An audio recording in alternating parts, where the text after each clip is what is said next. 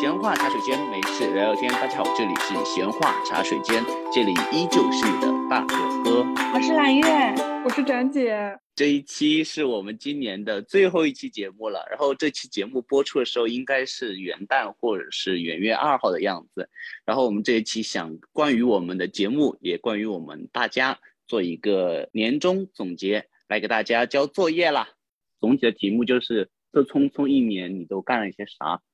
然后其实我们分两个板块吧，第一个板块是属于我们给听众朋友们的一个交代，就是我们想盘点一下这一年我们自己觉得好的呀，啊，不管是书籍也好啊，电影电视也好啊，音乐也好，不管是综艺节目也好，觉得有意思的东西。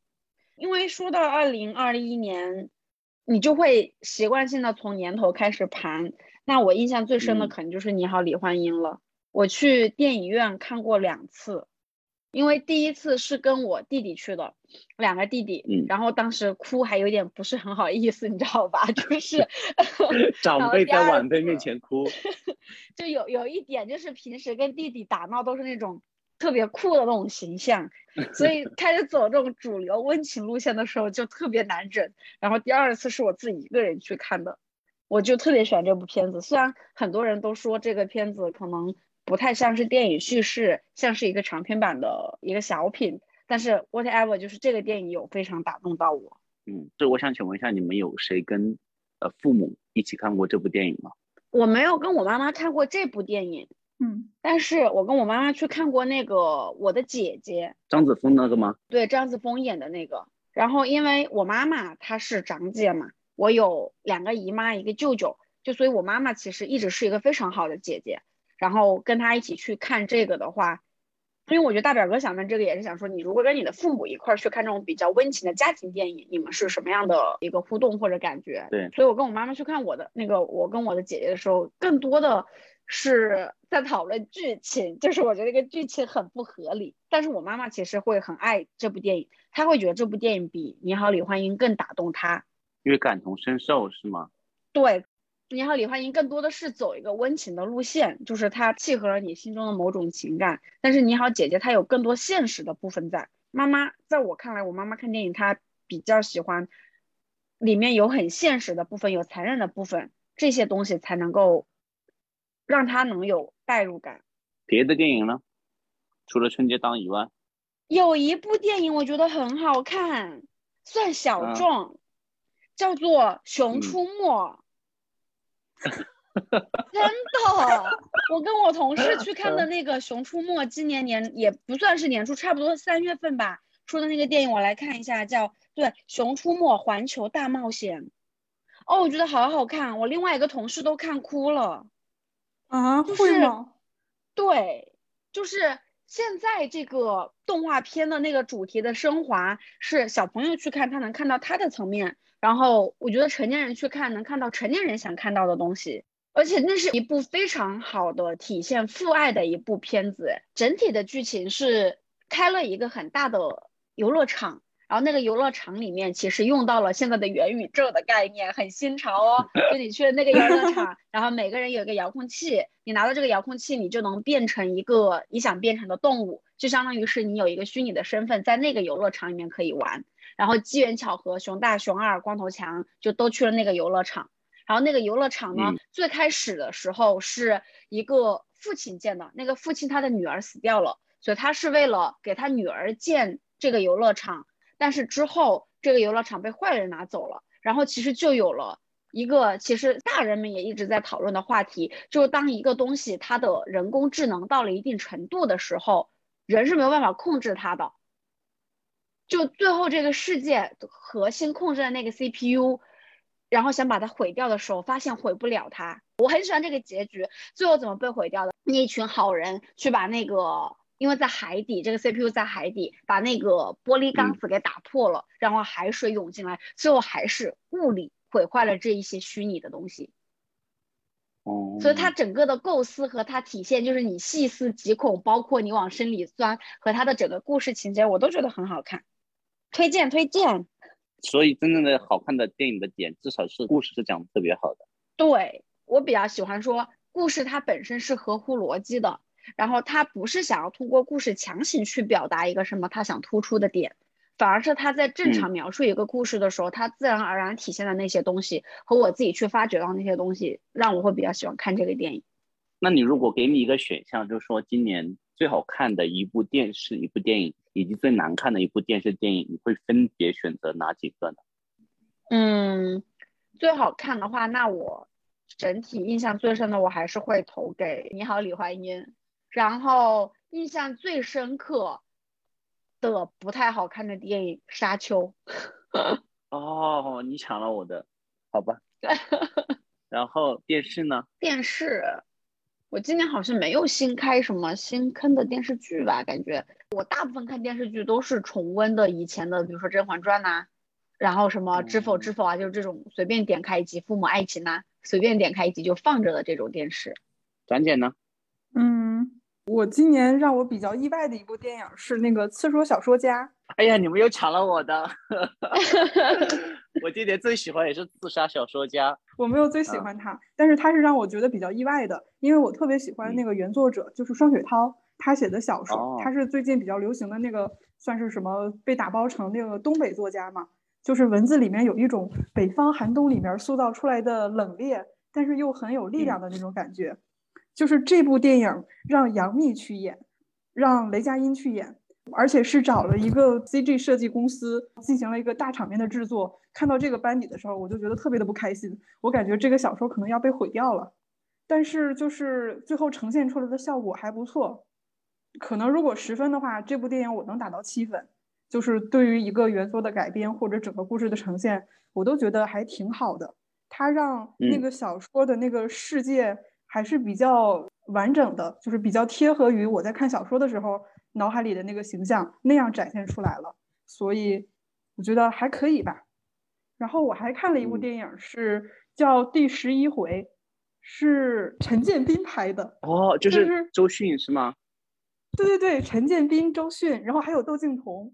你就完全能感觉到陈建斌真的是一个很有想法的人。他的那个电影还是一个章回体的电影，就是从第一回、第二回到第十一回那样一个结构呈现出来了。然后周迅和窦靖童在里面演的也非常的有喜感。那还是一个有点悬疑色彩的电影，就是三十年前的一桩杀人案被改编成了舞台剧。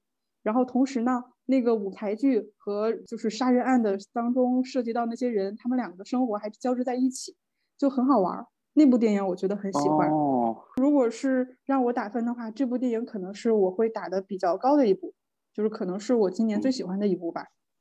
嗯嗯，然后我还有一个小众的片单，叫做《一直游到海水变蓝》，是那个贾樟柯拍的。这么文艺的导演，我就知道展姐会爱。对，而且这么文艺的标题。嗯，对，它里面大概穿插了有四五个作家吧。他们就是每个人讲自己的自身经历，然后其实围绕的同一个主题就是回不去的城市、回不去的农村、回不去的故乡嘛。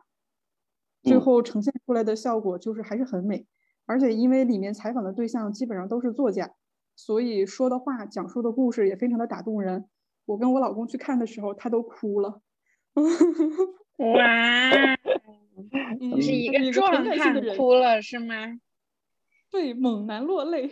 嗯 嗯，电视剧的话，我今年没有看什么。我看了一个日剧《大豆田生子和他的三个前夫》，是那个日本的松隆子，还有我很喜欢的松田龙平，还有另外两个男演员演的，就很好玩，很温馨，很细腻的一个日剧。其他的就没有了。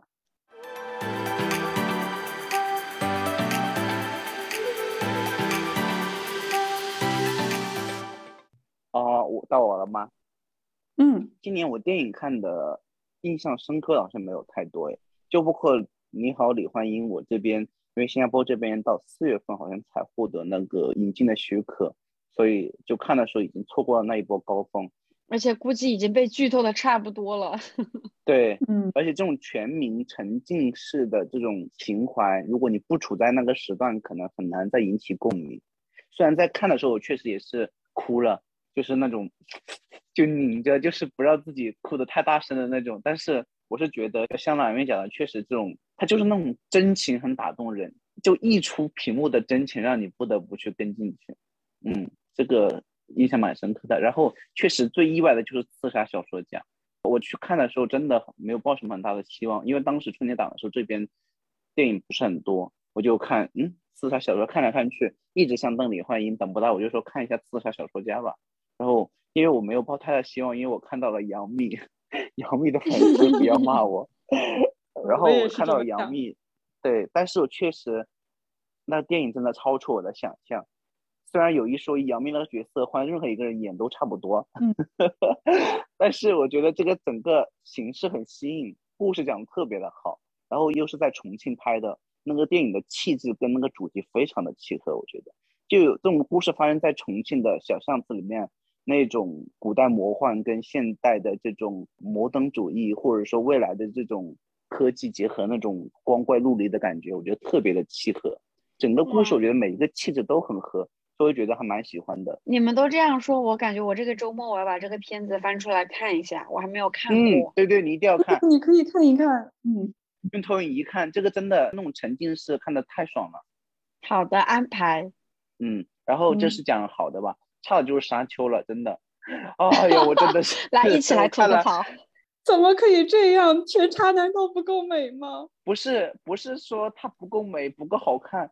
是整个电影的那个调调特别像那种，像 MV，你知道吗？而且是一个庞大序曲的开头，就是是的，就是它没有没有一个电影所谓的起承转合，它结束的非常突然。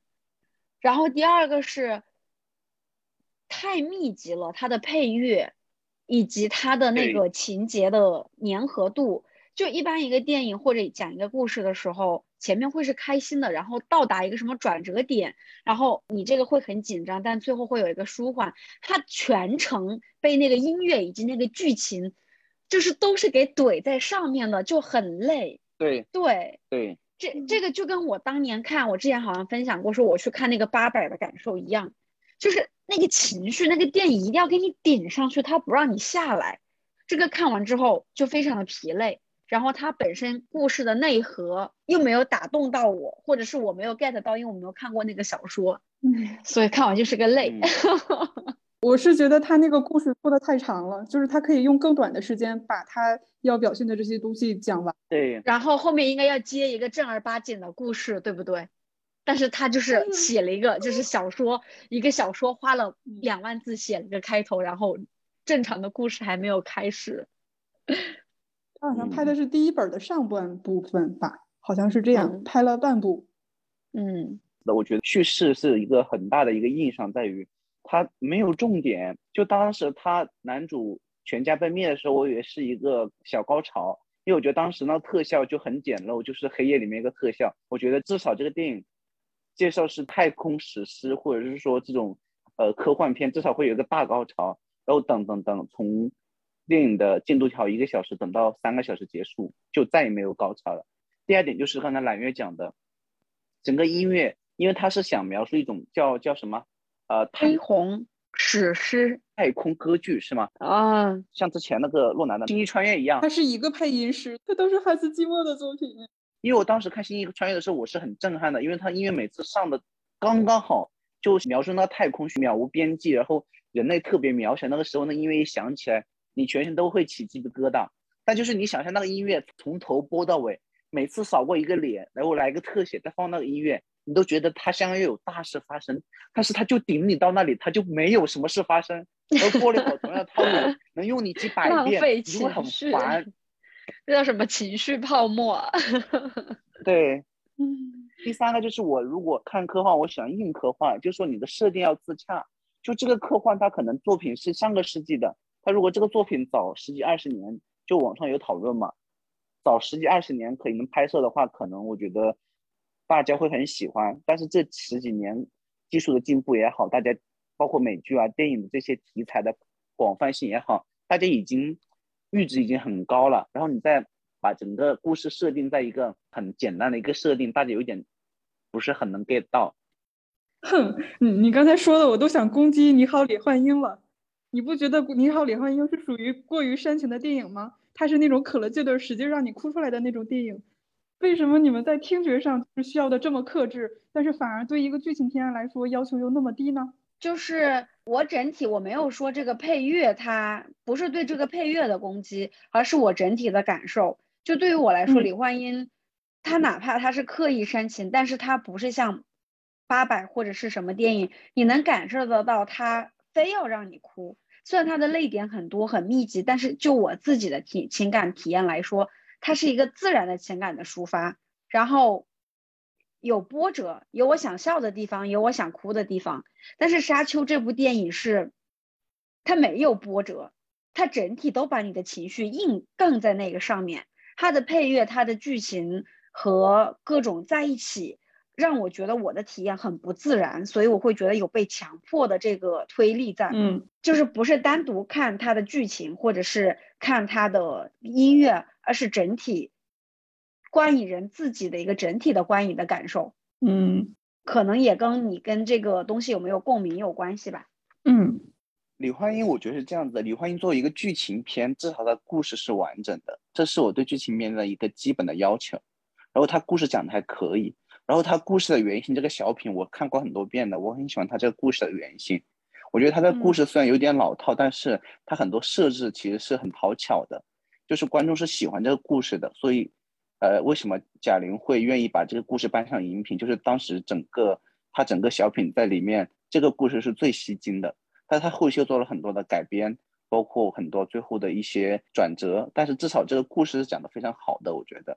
第二个是他的情感，可能因为贾玲就是作为导演本身的情感用心也好，整个故事的真情，我觉得已经盖过其他所有方面了。就像一个一个学生，他很多科，比如说如果把他故事性，比如说是语文的话，他故事性能达到八十分；比如说他的物理，他的情感的话。他甚至一百分还要多，他已经超过了一百分，甚至还要 A 加加了。至于别的，可能会有很多的瑕疵，但是你不妨碍它是一部有亮点的作品，而且因为这个情感是很容易引起观众的共鸣的，就成为一个很受欢迎的一个电影。就反观《沙丘》，它这个配乐我觉得能达到九十分，就是它这一颗是很好，但是我觉得它故事性不及格，这就是。观感就好不好在这里，就是你觉得它很多配置非常的优秀，但是它的故事核心就变得很差。就我觉得一个电影好坏，我觉得作为观众来讲，故事性很重要，剧本很重要。除此之外，我觉得别的都只是锦上添花。嗯，不过就是我觉得看电影这个事情也跟个人本身喜欢的东西和这个有很大的相关。对，所以这只是我的个人观点。嗯，因为就比如说《人潮汹涌》这个片子，其实我是因为看到了很多的自来水说它真的很好看，然后我看完之后，我就有无数想吐的槽。我当时就觉得说，可能微博上或者网上的那些评论都是买来的，但是我妈妈看完之后，她是真的觉得好看。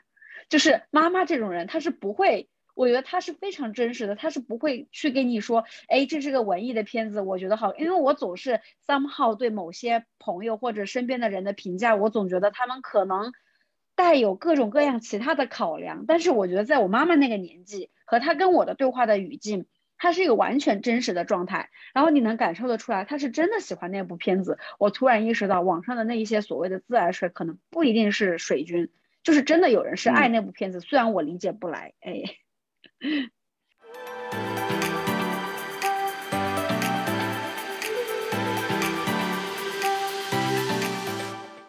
来到我的电视了，我还没推荐电视呢，你们把我卡在这电影这个位置。来，我今年看了非常多的悬疑电视剧，好吗？都是高分的哟。嗯，虽然有点有些有些古早了，比如说最近看的《非自然死亡》。虽然很多年前的电视了，但是我是觉得确实，就那种日剧那种短小精，对那种每一集一个故事的，而且日剧的总能在很细小的点中间升华到社会的意义、人性的温暖。我觉得这个东西是让我很很很很受用的。我就有的时候哭的稀里哗啦的，就一个人在那里。对这个我可能就只是简单讲一下了。然后我也推荐了两部很有意思的是今年我看的可能比较好玩的了。一部是让我找一下《御赐小仵作 》啊，那个我先不讲了，那个是豆瓣的最近很火的一个电视剧，好吗？如果听众朋友感兴趣，可以自己去看。我是在大表哥的安利下看的。对，这个我会向我朋友安利，但是我不会在节目里面安利，是因为里面的演员的演技实在太着急了，着急到我觉得我都比他们演的好。然后我想推荐第一部是《窥探》，还蛮好看的，嗯，就讲变态杀人狂的。整个电视是围绕着你杀人的基因是否是遗传的，要不要对这个基因做是问题，然后会探讨先天的影响、后天的影响，然后由此展开的一系列的一个呃各种案情的一个串起来的一个故事。嗯，同样的这样的故事类型，其实我想吐槽的是最近的《谁是凶手》赵丽颖的那个嗯，我也在看。哦，我我老是看他上热搜。嗯，我觉得是这样子，这个故事的本子是好的。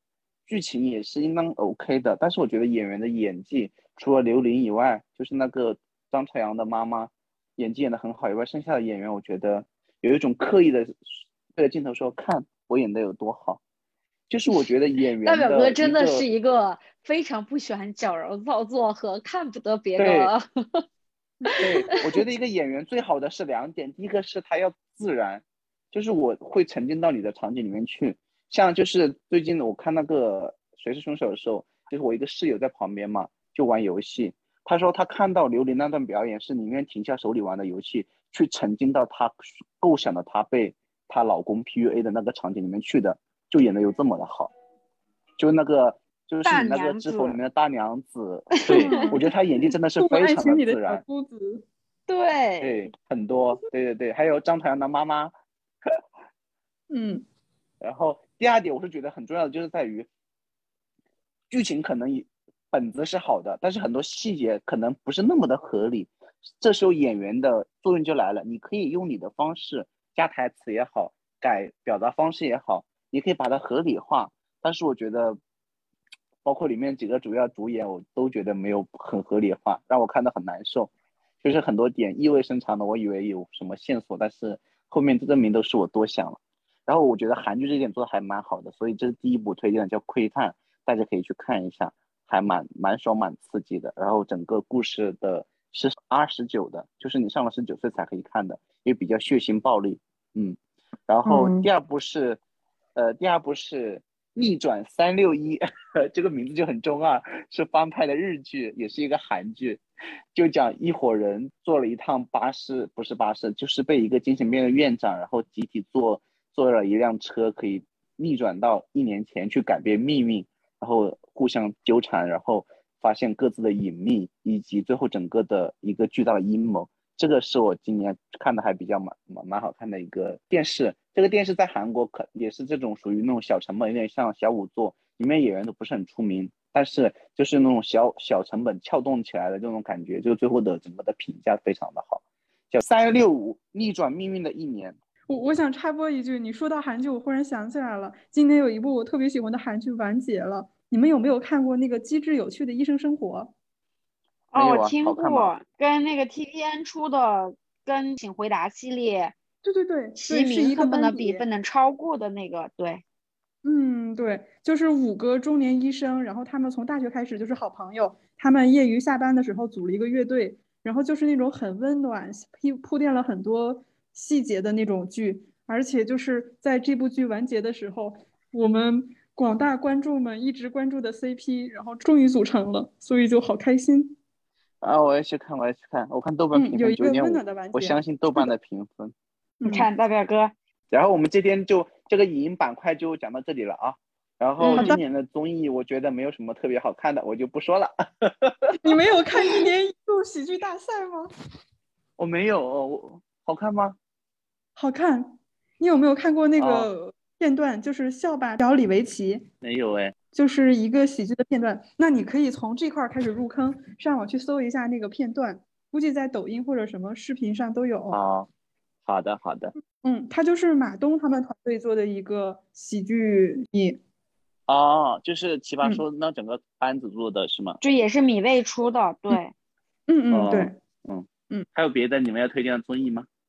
嗯，我倒是没有什么太多的综艺，但是我今年其实有一个对我感触比较深的是，我日常看了非常多的 YouTuber 或者是 UP 主拍的一些日常的视频，然后有两个不对，有三个我很喜欢的 YouTuber，就是今年都有他们生命的重大的变化，比如说一个今年结婚了，然后有一个是今年刚生宝宝，然后还有一个是去年生的宝宝，今年陪宝宝长大，就他们还在继续的拍视频。就我不知道你们有没有这种感受，一个我 follow 他们都 follow 了好几年，然后你看着他们的生活，每个星期都会看他们生活的更新，然后看到一个，比如说 Kelly，他是刚去美国的时候我就有关注他，然后你看他从分享他的包包里面有什么，然后他周末怎么遛狗，怎么出去玩，到他真的结了婚。然后到这样，然后包括另外一个长沙的小姑娘也是在美国，就是从那个样子，那么小朋友的样子，到她结了婚，然后到她今天自己生了孩子。哦。你看到一个人的变化和你参与了这个全过程，我其实觉得还蛮奇妙的。就是这种你跟 YouTuber 的联系，比你跟明星或者是跟你你喜你崇拜的一些人要来的更近一些。嗯。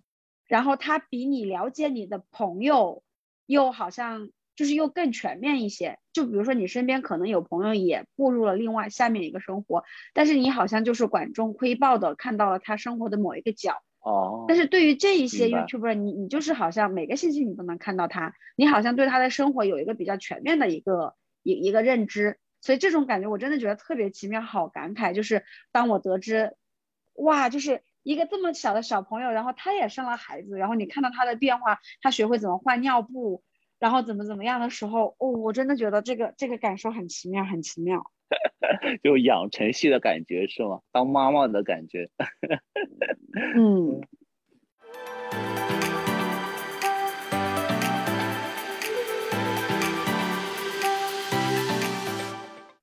然后我们就跳到下一个板块吧。好的。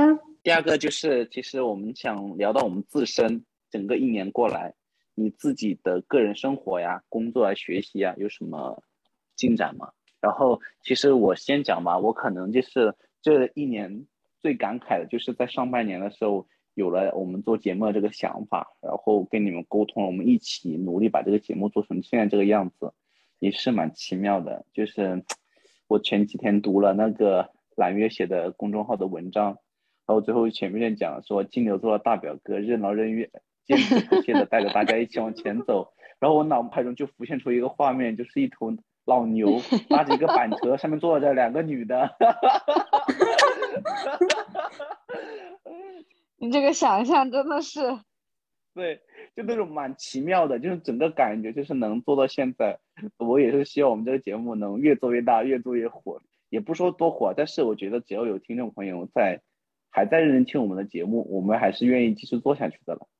嗯，这只是一个引子，最后我再讲讲别的那个变化，但是你们先讲吧。嗯，我自己在工作上的变化没有特别的大，但是我工作状态可能有些改变。一开始可能还是会就是被工作追着往前跑，但是到了现在这个阶段，我觉得我能够妥善的处理就是工作带给我的那种压力。可能一件接一件的工作来的时候，我就能像播放块一样，夸夸夸把它们垒好。心里很清楚的知道，就是应该从哪儿开始，那个节奏在哪儿。我觉得这个是我在工作上的一个进步。然后生活上的话，我觉得我可能是把自己应该做的一些事情做完了，但是可能我想要做的事情没有完成或者停滞了。嗯，这样我问你，嗯，你说，就是大家年初的时候有定什么 flag 吗？然后年底做完了吗？我我我去看一下我的 flag。所以感觉是有裂的，是吗？对，我去看一下我的 flag。嗯，看看。嗯，是这样的，就是我一开始在学习类、创作类、生活类各列了三个目标。哇！对，嗯，我现在看到我学习类、创作类和生活类各完成了一项。嗯，我只完成了百分之三十三点三。因为各完成了其中的一项，但是很均衡。就是我想到了一个段子，一个爷爷说：“哎呀，我大孙子真棒，一点都不偏科，每一门都均衡的差。”就是这种。大胆这个说，咱姐每一门都是 一样的差。没有，这只是个段子。咱姐她很均衡的，每样完成了一些。那你比如说，你今年有认识新的人吗？哦，我新认识了揽月。谢谢展姐，我今年新认识了展姐。我们真是一个宝藏节目呢，让我们每个人都有了新收获。展姐，你今年不是结婚了吗？这么大的事情你都不说的吗？嗯，这属于生活类的完成的一个事项。啊，就是你你有你的三分之一就是结婚的，就这其中一个是吗？嗯，对。我大概能想象他为什么不跟我分享，剩下的两项了。对，明白。嗯，那揽月呢？诶，你们通常做年终总结是会按照农历的新年来，还是会按照阳历的新年来呀？阳历吧。哦。所以我宁愿有一个固定的元旦到元旦，我不愿意新年到新年，是因为农历新年会让我在那个时间段会有一个很很强的懈怠。不过无所谓吧。嗯。然后因为我是可能每年农历新年的时候之前，我会每年可能自己会有一个写的东西吧，就一个是对上一年的总结，通常我不太会对下一年有什么 to do list，就是这个我总觉得赶不上变化。但是然后嗯拿到大表哥这个题目的时候，我就去翻了一下，说我二零二一年过年的时候对我二零二零年的。几个关键词，我当时写的好像就是列了几个关键词。第一个词分享一下，叫做勇敢。我是在二零二零年的时候从新加坡回的国，然后回国了之后，确实是从心态上和对世界的认知上有了比较大的变化。我觉得这个迥异还是挺大的。然后你回来其实是有被打磨到的。你在被打磨了之后，你再去回去看你一六年、一七年很早期刚进入社会的时候那个蓬勃的勇气，其实那个时候就有一种人老了之后对以前的感慨。对，所以就是 对，所以就是二零二零年那个时候就是总结，就是说觉得自己二零二零年好像变得没有那么勇敢了，这是当时的第一个关键词。然后第二个关键词就是嘴炮。就是真的，就是很多事情你不经历，怎么说？你前面就是很容易说出一些看似很屌和很酷的话，但是人经历了之后就没有办法这样讲了。以前我总记得，我还有一个挺崇拜的一个老板的，他就一直跟我讲说，经历不分好和坏，经历它只是经历。然后那个时候，你说是经历手机吗？我总是很平。这个笑话一点不好笑，一点不好笑。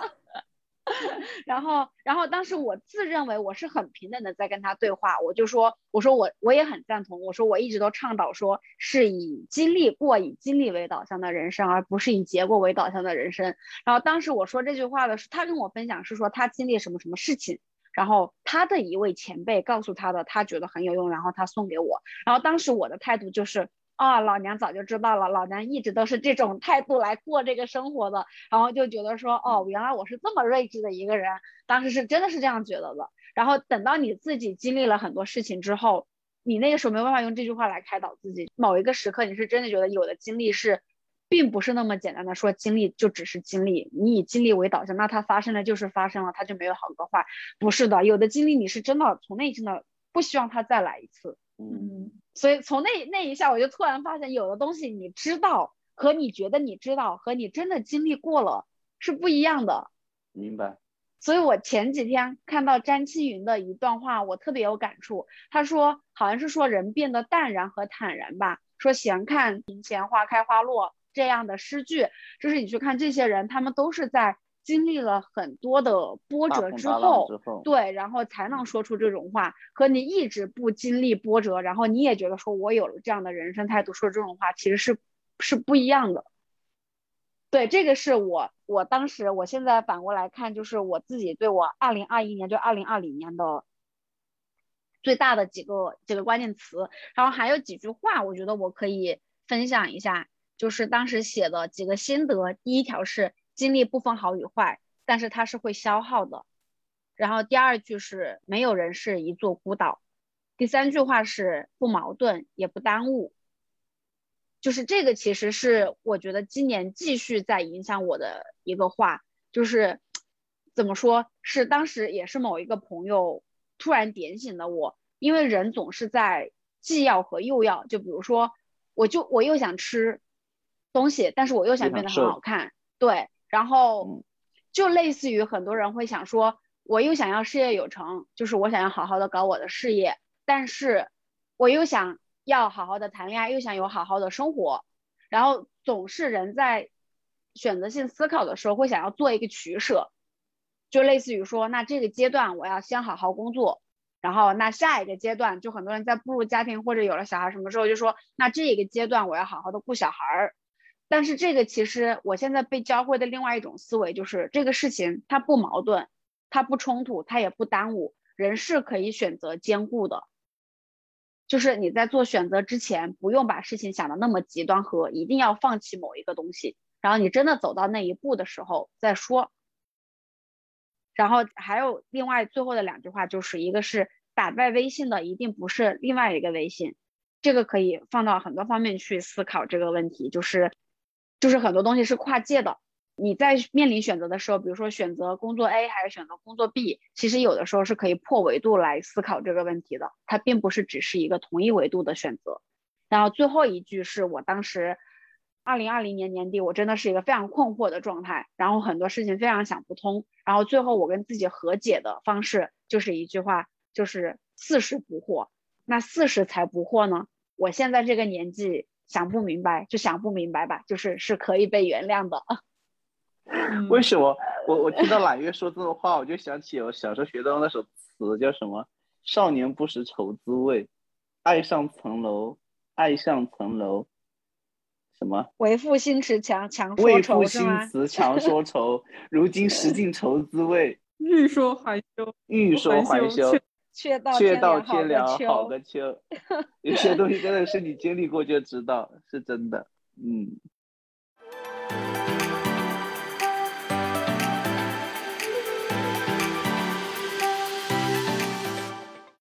但是大表哥，你能看到我很多的这些感受都是回国之后带来的，就是对呀、回国之后他给你的多个维嗯度的这种刺激，你会真的觉得你在新加坡生活和工作的那个时候和很单纯，你想要的和你追求的东西，但是你是喜欢的吗？这没有喜不喜欢，这是被迫的。我我每次这种时候都觉得说，人总是会说经历是都是好的，每个事情过去了，你总能学到东西，这不是废话？哪个东西能那么百分之百的坏呢？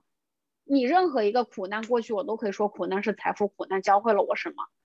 但是我一直都觉得说，你要来评判这个东西，你是不是真的开心？你不是因为要找到一个出口来释放自己的情绪，那你就想再给你一次选择，你做不做这个选择？嗯，嗯就是我会以这个为标准来衡量。做的，对对，就是哦如果你当下考虑的那个那个担忧的 concern 的点没有，你再做一次选择，你要不要选择？那真的能够倒嗯回的话，我可能在那个时候不会选择回国。我明白你的点，嗯但是现在已经是这样子，但是你会有各种方式嗯让自己和解。你能想嗯。到就是刚刚还是刚刚那句话来开导，就是经历不分好跟坏，用生命是一场长嗯。跑嘛，妈妈老说，就你现在觉得，但嗯。是你再拉长时间来看未必，但只是我现在也不想那么鸡汤，所以就想说经历它不分好跟坏，但是经历它确实是会消耗人的，而且是它对人某些对人的某些品性和你的某些思想的改变，它不可逆，所以就是你眼见着自己真的会变成你以前不喜欢的那个样子，但是你无能为力。对，对，我觉得你刚才讲的特别好，经历带来的改变真的是不可逆的，是真的。嗯嗯，就是揽月，我也觉得你也可以更相信过去的自己一点，就是因为其实好像每个人所做的选择，在过去做的每一个决定，都是当时自己所能做出的最好的决定。就是可能你现在这不是抄的我的话吗？不 是吧？不是吧？是是某一期节目这是里大表哥的人生之至理真言。啊，好吧，那那是我们两个老年人，我们两个中年人对 对对的经验。嗯，就是你现在可能回过头去看，你会觉得当初不会那么选，可是你当时的你是不知道回过来之后可能会经历的一些未来是事情的。怎样的？对，嗯嗯，所以可能会有一定的必然性，然后坚定的走自己的路吧。嗯。然嗯后我我觉得就是有一个解，就是用时间来解吧，就是你还是不够老，不够像大表哥一样。大表哥虽然今年今年是职场新人，但也是一个职场老人了，所以有些东西我跟你的感受是相反的。就是我可能经历过那些东西，但是我现在愿意选择重新开始。就我读博士，我给自己一个重新开始，然后我现在的工作，我也是给自己重新开始做一个交代。有些东西我知道有，但是我愿不愿意做，以及我愿不愿意选择，起码我现在有的选。这这是我一直想给自己说的话，就说如果你想要做一个事情，前提得得是你必须得有去做这个选择的能力，才去考虑这个东西。其实就是今年我就是也是很奇奇怪怪的一年，奇奇怪怪。其实我年初的时候是很那个状态是非常好的，为什么？就是这也是我今年年终总结的关键词，如果有的话，之前乔布斯那句话吧，“Stay hungry, stay foolish” 吧，我就直接讲 “Stay hungry” 吧，就说你要保持一个学习或保持一个不负盈的状态。我从小吧，就是有一一个想法是说啊，我一定要出国，然后我一定要读个博士，然后这些东西在在年初都完成了。有一种你奋斗了十几十年的那个，就是在那一瞬间一个，哎，乔峰一掌把慕容复给打死的时候，那一瞬间他怅然若失。我不是怅然若失，我我是相反的，突然就变得有一点不知所措，不是不知所措，就是变得有一些太过于满意目前的生活而不思进取了。然后你又对不思进取的这个自己不满意，其实你的状态是很好的，但是你就是过于向上和要逼迫自己要不能这么安逸，就是突然把我丢到一个更大的池子里面，大家有很多很厉害的人的时候，这种环境的压力又不得不迫使你重新反过来思考，说。难道你的愿望就只有这么一点吗？难道你过去三十年就只是为了这一刻，然后这一个打击后，然后你呢就做一条咸鱼吗？我就觉得不行，你你这个人活在世界上，你应当有别的追求，或者说你有应当要保持自己一个永远在在学习后有学习的欲望和渴求，不然你这个人跟行尸走肉有什么区别？所以我这一年一直在寻找一个新的目标，就是我这个过去三十年的目标已经到了一个阶段。但是在新阶段，我展望未来的时候，我可能会有迷茫。但是周围有很多很优秀的人，然后我其实想汲取养分，去找到一个新的目标。而且我觉得是这样子的：我过去三十年的体验告诉我，如果你心中没有一个像泉水一样源源不断给你能量的目标的话，你整个人是不会有干劲的。所以我还在找往往前面找方向，这是我比较偏迷茫的一年。然后有一种找方向的状态。不是很很好，导致了我工作的这个心态也不是很好，就是很反复，所以我觉得今天今年整个人都很别扭。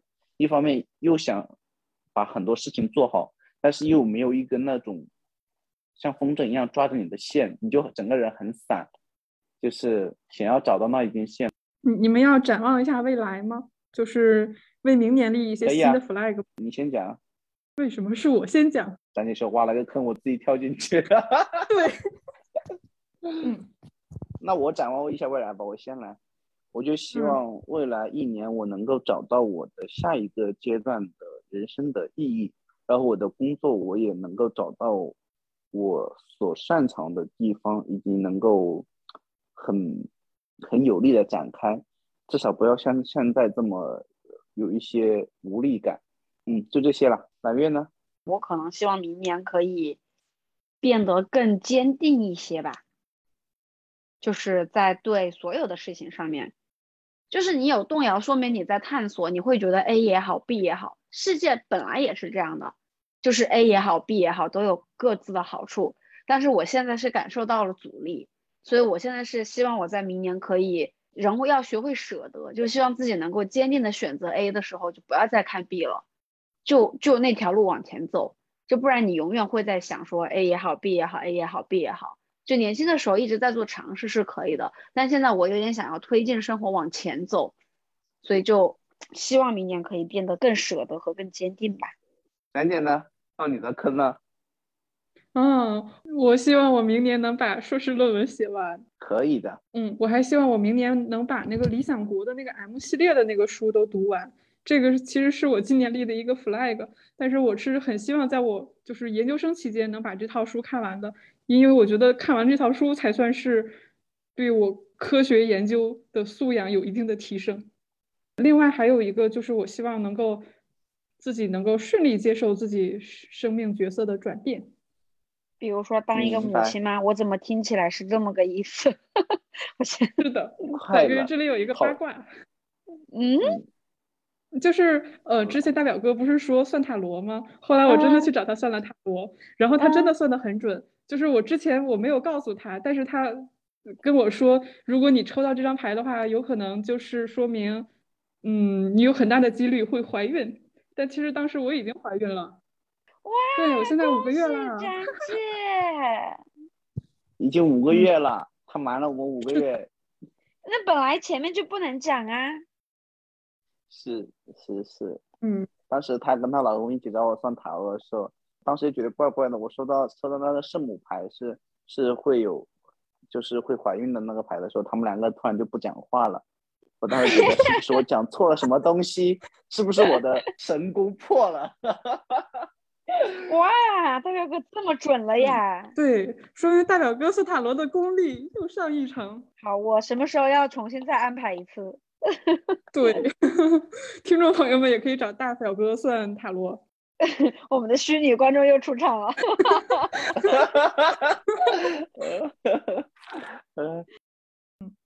那好吧，那我们今天的节目就聊到这里了。然后我今天大家分享了好多好多今年我们经历的呃有意思的事情，或者说对自己比较深刻的事情，我们也尝试给自己做了一个。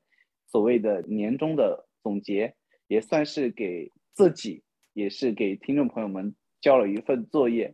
不知道听众朋友们对这份作业满不满意？不满意，请在评论下面扣一，好吗？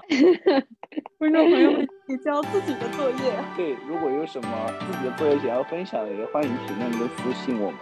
节目播出的当天应当是快元旦了，所以就意味着所有听众以及我们的人生要。踏入一个新的年头了，也希望大家在新的一年里面能够心想事成，万事如意，新年好！我真的好想